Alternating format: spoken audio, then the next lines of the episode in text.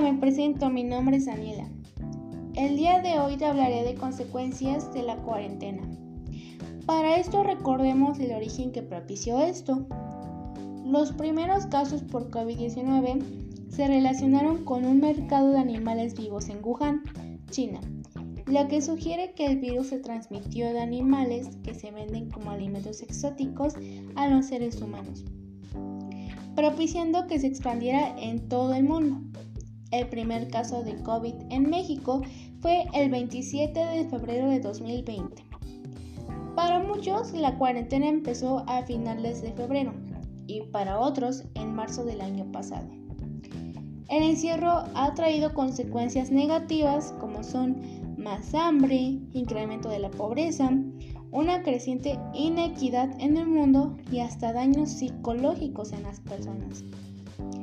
Un estudio por científicos ha revelado que entre las alteraciones más habituales entre la población general figura la depresión presente en 46% de los estudios revisados, la ansiedad en 60%, síntomas de estrés en 17%, al igual que el insomnio, la percepción de la soledad en 3% y el trastorno de estrés postraumático en 3%, haciendo aún más difícil su vida cotidiana.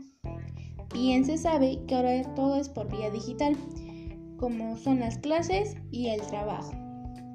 Ojo que estoy hablando desde un punto de vista general, pero desde un punto de vista específico, como es el mío, como un adolescente, me siento algo triste por perder un año completo de mi adolescencia.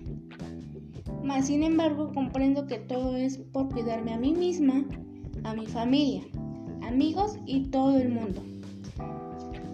Me pone triste el hecho de que no puedo salir con amigos, no puedo divertirme con ellos como lo hacía anteriormente, salidas, disfrutar de una buena caminata pero bueno, siempre he tenido una postura positiva ante esta realidad, teniendo la idea que esto acabará antes de lo esperado.